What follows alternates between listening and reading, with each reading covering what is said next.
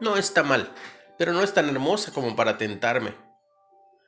Después de leer esta frase en la novela, en la novela de Orgullo y Prejuicio de Jane Austen, decidí firmemente que nunca me agradaría ese hombre. Sin embargo, estaba equivocado. Al igual que Elizabeth Bennet, el personaje de Austin, tuve la leccionadora experiencia de cambiar mi opinión lentamente para mi pesar. Tal como ella, no había estado dispuesto a conocer a Darcy a pleno. Prefería aferrarme a mi reacción a uno de sus peores momentos. ¿Has visto que alguien reacciona estando molesto?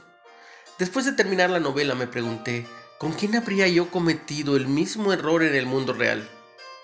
¿Qué amistades me habría perdido por no haber dejado a un lado el juicio apresurado? En el centro de la fe en Jesús está la experiencia de ser vistos, amados y abrazados por nuestro Salvador en los peores momentos. Bueno, en Romanos 5.8. Es la maravilla de entender que podemos despojarnos de nuestro antiguo ser y vestirnos de lo que somos realmente en Cristo. Y es el gozo de entender que ya no estamos solos, sino que somos parte de una familia, un cuerpo de aquellos que aprenden a andar en amor. Cuando recordamos lo que Cristo hizo por nosotros, ¿cómo podemos no anhelar ver a los demás como Él nos ve? Señor, ayúdame a entender que no necesito competir y que me amas.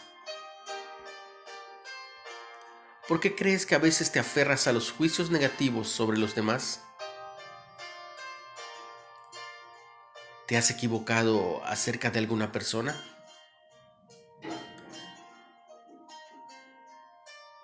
Conoce antes de juzgar.